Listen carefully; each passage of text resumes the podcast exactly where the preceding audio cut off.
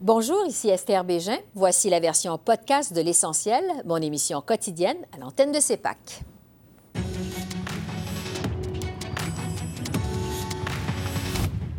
Blocage des voies ferrées, le premier ministre Justin Trudeau mise sur le dialogue, mais le plan de sortie de crise se fait attendre. On analyse les retombées politiques et économiques de cette crise avec Geneviève Tellier et Daniel Bélan. Un débat d'urgence à la Chambre des communes. Les députés se prononcent.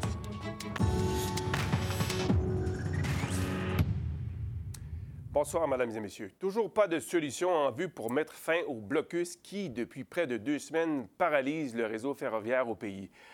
Le premier ministre Justin Trudeau continue de plaider pour un dialogue avec les protestataires. Alors, Marc-André, le premier ministre, a été donc de retour en Chambre aujourd'hui où il a plaidé pour euh, le calme. Effectivement, en fait, il a demandé en fait de pouvoir s'adresser à la Chambre des communes avant la période des questions. Et c'est à ce moment-là qu'en fait, il a reconnu qu'il y a beaucoup, plusieurs, évidemment, de Canadiens qui sont frustrés, perturbés par le blocus qui perdure maintenant depuis quand même 13 jours. Mais il a beaucoup insisté sur le fait qu'on doit poursuivre vraiment un dialogue ouvert, honnête, transparent avec les chefs autochtones. Et il a aussi pris la peine de souligner que ce n'est vraiment pas un, un dialogue qu'on peut précipiter, étant donné que, comme il a souligné, euh, le Canada a souvent, pendant, au cours de son histoire, trahi euh, la confiance des peuples autochtones. Et donc, la patience, aussi rare qu'elle soit, est d'autant plus importante selon le premier ministre. On l'écoute. Notre gouvernement va continuer de travailler jour et nuit pour rapidement et paisiblement trouver une solution. Dans le passé, nous avons vu à quel point ces situations peuvent changer rapidement. Je sais qu'on veut tous trouver une solution, mais en même temps, il faut absolument éviter que les choses s'aggravent. En tant que pays, nous sommes appelés à choisir la marche à suivre. C'est à nous de choisir le respect et la communication. Nous ne devons pas nous engager dans une voie où nous refusons d'écouter, où nous cédons aux hostilités. Ce n'est pas la solution. Et donc, cet après-midi, le premier ministre Trudeau a en fait rencontré plusieurs chefs de l'opposition, dont M. Singh, M. Blanchet et Mme May, pour justement discuter la façon qu'ils vont travailler ensemble pour tenter de trouver une issue à cette crise. Il faut souligner, par contre, que le chef conservateur Andrew Scheer n'a pas été invité à cette réunion. Selon le premier ministre, M. Scheer s'est disqualifié lui-même euh, du fait qu'il, en fait, lui, il réclame une, intervention plus musclée de la part du gouvernement. Et M. Scheer, pour sa part, a affirmé aujourd'hui que le gouvernement a en fait permis à une, bande, si on veut, d'activistes soi-disant radicaux de, de, vraiment prendre en otage l'économie canadienne dans son entier. Et Marc-André, plus tôt ce matin, des chefs autochtones ont aussi plaidé pour que l'on calme le jeu. Oui, tout à fait. En fait, c'est le chef de l'Assemblée des Premières Nations, Perry Bellegarde, qui était accompagné de chefs de Premières Nations de la région, y compris deux communautés, en fait, où il y a actuellement des blocus, donc Ganawage et Toyendenaga. Et en fait, le message qui ressort de la conférence de presse de ce matin, c'est qu'on tente vraiment de trouver des terrains d'entente. On veut vraiment, comme vous avez dit, calmer le jeu. Et entre autres, le grand chef Mohawk de Kanesetagé, Serge Otis-Simon, a lui-même suggéré que peut-être le moment était venu pour les protestataires de lever leurs barricades. On l'écoute. On a tout simplement euh, demandé aux manifestants si on fait leur point et si les gouvernements et l'industrie ont bien compris le message. Je crois que oui. Alors, avant de voir une escalation euh, des tensions, parce que les gouvernements éventuellement vont être forcés à faire quelque chose, on ne sait pas quoi, mais peut mener aussi à une escalation de notre côté et tout le monde va être perdant. Et donc, pendant ce temps, on attend toujours de savoir quand euh, le gouvernement va pouvoir enfin rencontrer les chefs héréditaires de la nation Wet'suwet'en en Colombie-Britannique. La ministre euh, des Relations couronnes autochtones, Carolyn Bennett, a indiqué cet après-midi qu'elle espérait s'entretenir avec eux par téléphone pour, ben, en fait, d'organiser une réunion face à face. Mais en ce qui concerne comment longtemps cette crise va encore durer et quelles sont vraiment les solutions envisageables, nous n'avons toujours pas de réponse à ces questions. Toujours pas de réponse. Merci, Marc-André. Je vous en prie. La crise qui paralyse la circulation ferroviaire au pays dure depuis près de deux semaines. Les trains immobilisés causent de sérieux maux de tête aux entreprises, aux agriculteurs et aux usagers de Via Rail. Pour mieux comprendre l'impact économique de tout cela, je m'entretiens avec Michel Leblanc, le président de la Chambre de commerce du Montréal métropolitain que nous rejoignons ce soir à Montréal. Monsieur Leblanc, bonsoir. Bonsoir. Monsieur Leblanc, est-ce que vous pouvez nous décrire un peu l'impact qu'a cette crise sur les entreprises au Québec, mais aussi ailleurs au pays?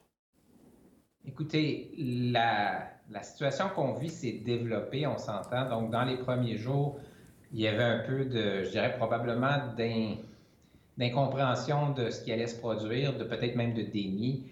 Donc, les entreprises ici euh, ont continué à produire ce qu'elles produisent, euh, ont continué de s'approvisionner. Et là, progressivement, on a eu des échos d'entreprises qui disaient Attends, je vais manquer de pièces, ou bien j'ai des enjeux parce que j'empile euh, ce que je produis et je recherche des solutions. Et là, évidemment, on le sait tous, on est en pénurie de main-d'œuvre, tout le monde l'a bien dit. Il y a des limites à ce que le camionnage pouvait, euh, d'une façon improvisée, euh, desservir. Alors, donc, les entreprises ont commencé à prendre en compte que si ça dure, ça va devenir très exigeant. En fait, on va avoir une crise. Et donc, la semaine dernière, on a commencé à avoir ces échos, ce qui nous a amené il y a plusieurs jours à dire attention, c'est très sérieux ce qui se passe. Et là, on est en plein dedans. C'est-à-dire qu'au moment où on se parle, les entreprises ont commencé à mettre à exécution des plans de réduction des cadences, hmm. vont commencer progressivement à signaler à des employés qui sont mis euh, en congé euh, forcé. Dans bien des cas, euh, ça va être une suspension donc de la rémunération pour ces employés-là. Et là, ce qu'on sait très bien, c'est que les retards de livraison, dans un sens ou dans l'autre, donc autant sur les expéditions de ce qu'on a produit que sur les pièces dont on a besoin, ne ben, vont pas se combler en 24 heures le jour où le, rail va se remettre à, circuler. Euh, donc, là, on va commencer à avoir des délais dans la relance des activités et euh, ça ne va pas se faire de façon ordonnée. Il y a des pièces qui vont manquer alors que d'autres pièces vont arriver. Bref, dans les faits, du point de vue des entreprises, on tombe dans des scénarios du pire. Historiquement, on n'aurait jamais toléré une grève du rail de deux semaines ou une grève du port de Montréal. Au bout de 4-5 jours, en général, on commence à évoquer la possibilité d'avoir une loi spéciale et les entreprises ne se rendent jamais là habituellement. C'est pour ça que cette situation-ci, là, elle est complètement unique. Et les gens qui parlent de l'importance d'un dialogue, qui parlent de l'importance d'arriver à des ententes ou des compromis, sont dans des discours très intéressants, mais la réalité, c'est qu'il y a une forme de déstructuration de l'activité économique qui a lieu en ce moment même et qui va avoir des conséquences assez importantes pendant plusieurs jours. Justement, le premier ministre du Québec aujourd'hui a dit que la situation était urgente. Le port de Montréal est plein, déborde de conteneurs, on ne peut plus, il n'y a plus d'espace. Qu'est-ce qu'on va faire?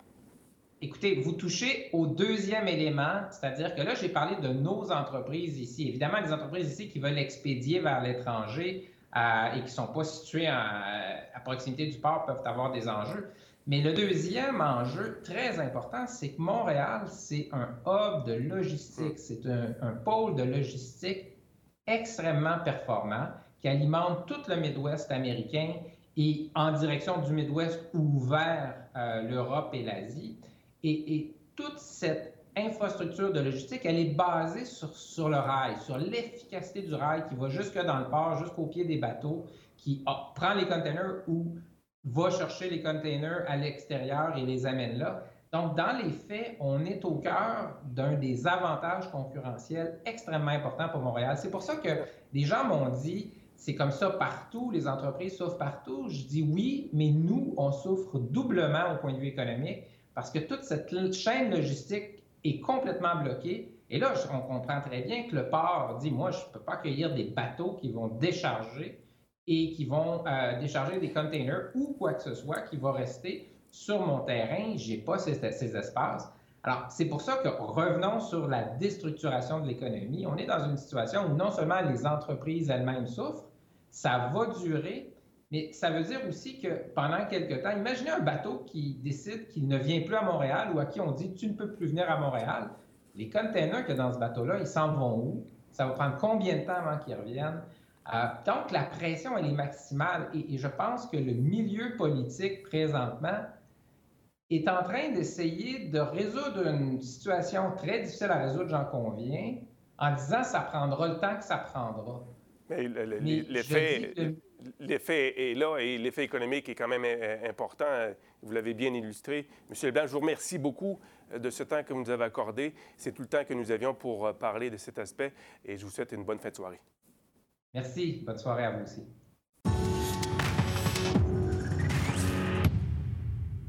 Le premier ministre Justin Trudeau continue de miser sur le dialogue pour mettre fin au blocage des voies ferrées.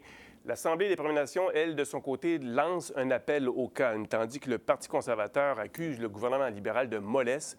Pour analyser les retombées politiques de cette crise, nous faisons appel à nos analystes habituels. Avec moi en studio, Geneviève Tellier, politologue à l'Université d'Ottawa. Et à Montréal, on accueille Daniel Bélan, politologue à l'Université McGill. Bonsoir, vous deux. Oui, bonsoir. Je vais commencer avec vous, Geneviève. Euh, M. Trudeau a fait une sorte de discours euh, à la nation aujourd'hui à la Chambre des communes pour exposer un peu euh, sa compréhension de la situation. Mais le premier ministre n'a pas proposé de plan de sortie de crise. Que doit-on comprendre de cette stratégie?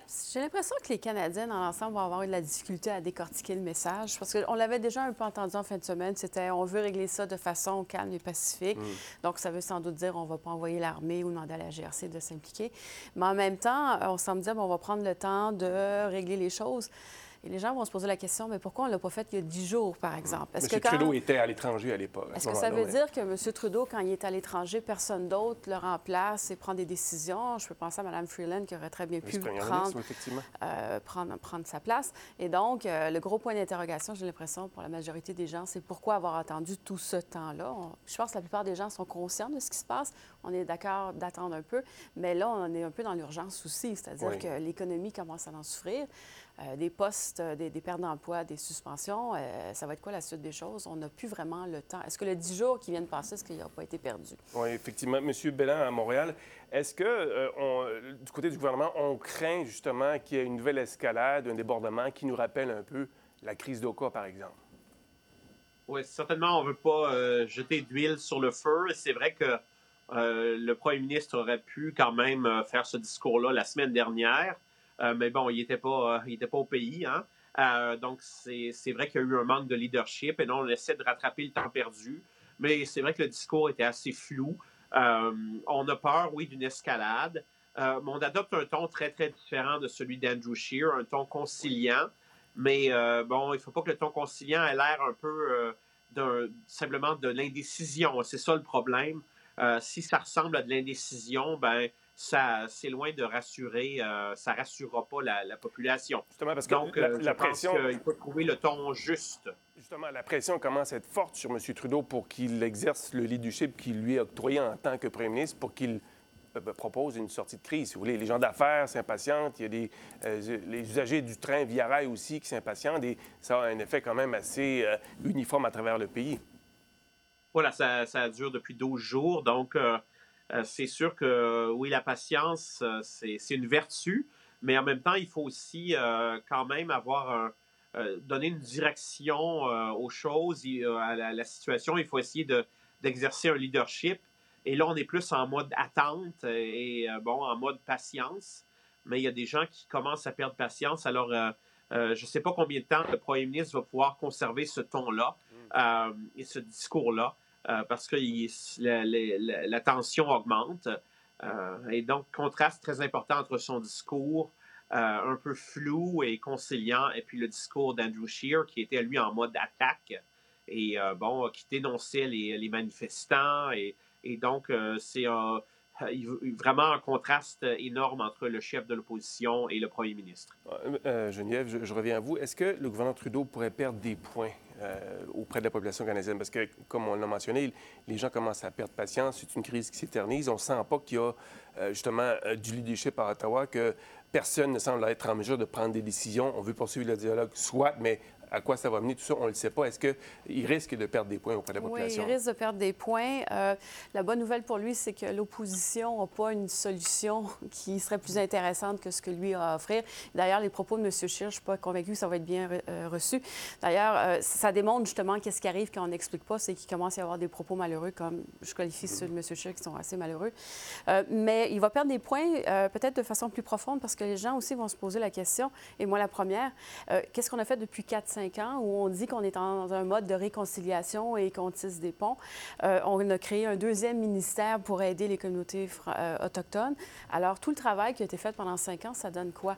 J'ai l'impression que ça aurait dû faciliter une sortie de crise euh, comme celle-là. Pas nécessairement prévenir la crise. Bon, il peut y avoir plusieurs raisons pourquoi la crise existe. On aurait pu comprendre que des ponts avaient été bâtis entre le gouvernement Trudeau et les Premières Nations compte tenu de l'accent qu'il avait mis sur la réconciliation avec les Premières Nations. Mme Bennett, qui est une des ministres aux Affaires autochtones, Euh, depuis plusieurs jours qu'on dit qu'elle doit rencontrer des communautés autochtones et qu'elle ne les rencontre pas. Donc, il y a une difficulté quelque part. J'imagine que la prise de contact est difficile. Mm. Euh, mais comment ça se fait que c'est difficile? Il peut y avoir des raisons légitimes, mais on ne nous les explique pas. Alors, pour revenir à votre question, est-ce qu'il risque de perdre des plumes? Oui, pour des raisons de communication, j'ai l'impression, plus qu'autre chose. Et ça fait cinq ans qu'on dit que ce gouvernement-là a de la difficulté à communiquer j'ai l'impression qu'on est encore un peu dans cette même, euh, même veine-là. Est-ce que, euh, vous savez, Daniel Bellin à Montréal, euh, le gouverneur Trudeau a fait de la réconciliation avec les Premières Nations une de ses priorités de son mandat. Est-ce que cette fameuse réconciliation est maintenant compromise compte tenu que chacun semble vraiment se, camper sur ses positions? Oui, à, court terme, certainement, mais vous savez, c'est il y a des hauts et des bas dans la réconciliation. C'est un, un projet qui, euh, qui peut prendre, je pense, des décennies. Hein. C'est pas. Euh, on parle de, de, de, siècles de, colonisation. Euh, une, on parle d'histoire longue. Et, et, donc, je pense que la réconciliation, c'est pas même un épisode comme ça qui peut tout remettre en question. Mais c'est sûr que pour ce qui est du gouvernement Trudeau, ça peut vraiment ébranler les bases de ce qu'on a essayé de construire depuis quelques années, depuis depuis 2015. Donc, ça remet en question les efforts du gouvernement Trudeau en matière de réconciliation. Mais la réconciliation en tant que telle, c'est un projet à long terme. Et je ne pense pas que ce soit mort, comme certains le, déclarent. Mais disons que, bon, euh, c'est pas mort, mais c'est pas fort. Hein? Euh, il y, a des problèmes importants et c'est vraiment euh, une situation qui, qui vraiment crée beaucoup d'incertitudes et beaucoup d'anxiété chez le public et aussi euh, chez les Autochtones. Et donc, euh, il faut essayer d'en venir à une solution, mais il n'y a personne, il n'y a pas de solution magique ici. Et puis, je suis d'accord avec ma collègue ce qu'Andrew Scheer a dit, c'est euh, un discours qui est quand même, qui est quand même simpliste. Et puis, un discours où on dit, au fond, les, les manifestants, c'est pas vraiment des. La plupart d'entre eux sont sont pas autochtones, c'est des extrémistes, des environnementalistes euh, qui représentent pas les, les, peuples autochtones. Je pense que euh, il, va, il va loin là, dans, et puis l'approche simplement envoyer les policiers, on sait que ça peut euh, ça pourrait causer une catastrophe. Donc je pense que la prudence est de mise, mais le discours flou de Justin Trudeau, c'est pas nécessairement une solution non plus en matière de communication publique, communication politique. C'est vrai que c'est ce qui s'est passé aujourd'hui, euh, c'est euh, trop peu, euh, trop tard. Très bien, c'est tout le temps que nous avons ce soir. Je vous remercie, Geneviève Tellier à Ottawa et Daniel Bellin à Montréal. Merci beaucoup d'avoir participé à l'émission encore une fois. Vos analyses sont très appréciées. Merci beaucoup. Merci.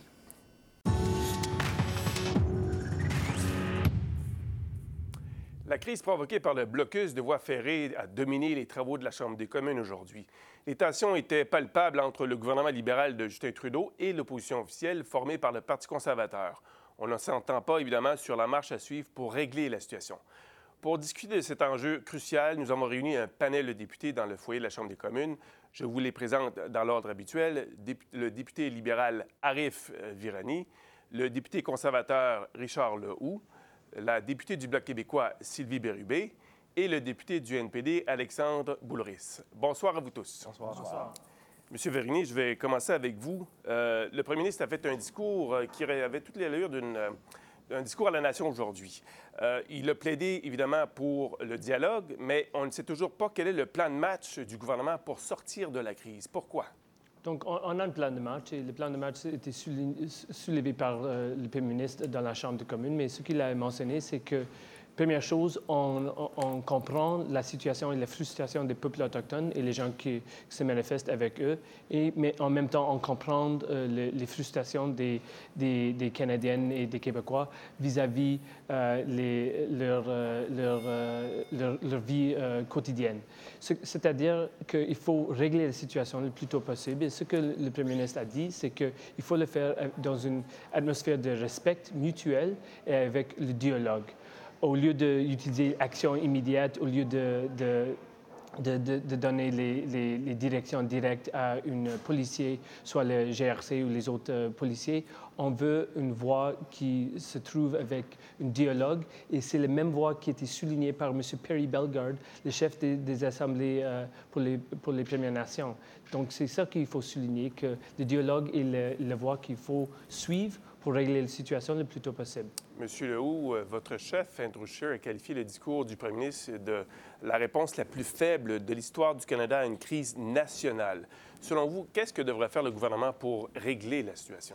Je pense qu'il y a une urgence importante actuellement, on le voit partout. Moi-même, personnellement, en fin de semaine, dans ma circonscription, beaucoup de gens sont très inquiets parce que oui, il y a des producteurs agricoles qui ont, sont à, la, crise qu'on a connue en novembre dernier sur le, propane, ben, on est en train de la reproduire encore. Et ça, l'interpelle aussi. Euh, on a beaucoup de, résidences qui sont euh, chauffées au propane. Et euh, je commence à avoir des industriels aussi en fin de semaine qui m'interpellaient parce qu'ils sont en difficulté d'approvisionnement des matériaux qui arrivent en fin de compte par la voie ferrée. Alors nous, c'est ce qui est ce qui presse le plus, c'est de répondre, en fin de compte, à la population qui veut revoir euh, remis en service le plus, le plus, rapidement possible. Je pense que c'est clair. Il y, a, un respect, en fin de compte, envers les gens là, qui, euh, qui, font, en fin de compte, certaines manifestations, mais il faudrait faire euh, une une différence entre euh, les gens qui sont interpellés directement par un, processus et euh, l'ensemble euh, des, gens qu'on peut voir sur le terrain actuellement. Votre chef a soulevé peut-être même la possibilité de faire appel aux polices. Est-ce que c'est une option que vous partagez? Mais c'est parce qu'il faut juste se rendre à l'évidence. Est-ce que les gens qui protestent actuellement le font dans la totale légalité? Hum. En tout cas, on peut se poser la question. D'accord. Euh, Madame Bérubé, euh, j'ai trouvé intéressant les déclarations de votre euh, chef, Yves-François Blanchette, qui a dit ceci, qu'il s'agit d'une crise entre les Premières Nations et la société blanche. Est-ce à dire que, qu'on ne trouvera pas de solution à cette crise du jour au lendemain, que ça risque de prendre un peu de temps? Écoutez, nous, ce qu'on a aperçu, c'est que le gouvernement libéral n'a pas réagi dans les premiers jours qu'il devrait avoir fait. Et puis, la crise, elle dessus. Donc, nous, ce qu'on on, propose qu'il y ait une négociation entre les partis et euh, peut-être même une suspension du projet en Colombie-Britannique afin de peut-être d'avoir de meilleures négociations. Donc, tout commence par une confiance et des négociations entre les partis. D'accord. Euh, Monsieur Bouleris, je, vais, je me tourne vers vous. Le NPD a souvent porté les causes des peuples autochtones, des Premières Nations, à la Chambre des communes. Je fais allusion notamment aux questions, nombreuses questions posées par Charlie Angus sur le manque d'accès euh, au logement abordable, le manque d'accès à l'eau potable. Est-ce que la situation que l'on vit en ce moment est en quelque sorte, euh, on est en train de payer le prix pour les décennies de négligence des peuples autochtones? Oui, effectivement, on paye non seulement de la négligence, mais un, passé euh, colonialiste, très paternaliste, où on a mis tout de, côté les, peuples autochtones. Et on en paye le prix aujourd'hui parce que la situation a pourri pendant les années du gouvernement conservateur puis libéraux.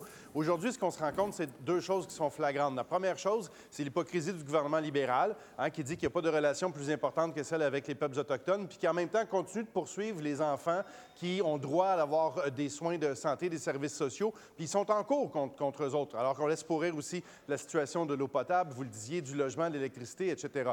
La deuxième chose qu'on constate, c'est un manque d'engagement du premier ministre de manière formelle. Il a passé toute la semaine dernière à se promener en Afrique pour essayer d'aller chercher des votes pour les Nations unies, alors que la crise, elle était ici. Alors qu'il refuse de rencontrer les chefs héréditaires de la nation euh, alors qu'il faudrait qu'il fasse. Il faut qu'il s'engage, il faut qu'il mette tout le monde autour de la table. Aujourd'hui, l'Assemblée des Premières Nations a tracé un plan de match. Je pense que le gouvernement n'a pas de plan de match, n'a pas de plan de sortie de crise, mais là, il y en a une qui a été proposée. Il devrait la regarder parce que je pense qu'il y a quelque chose d'intéressant là-dedans. Justement, là-dessus, euh, M. Virani, euh, les Canadiens commencent quand même à s'impatienter, les entreprises aussi. Est-ce que votre gouvernement aussi, est-ce que la patience de vos gouvernements ses limites également? Euh, jusqu'où va-t-on aller avant de voir des progrès dans ce dossier euh, qui domine euh, cette première journée des travaux de la Chambre des communes?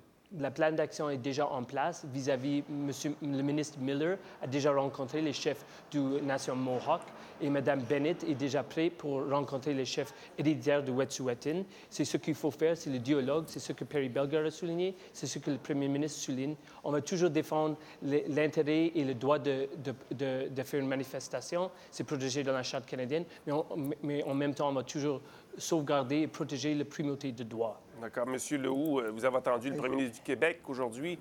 Euh, il a euh, qualifié la situation d'urgente.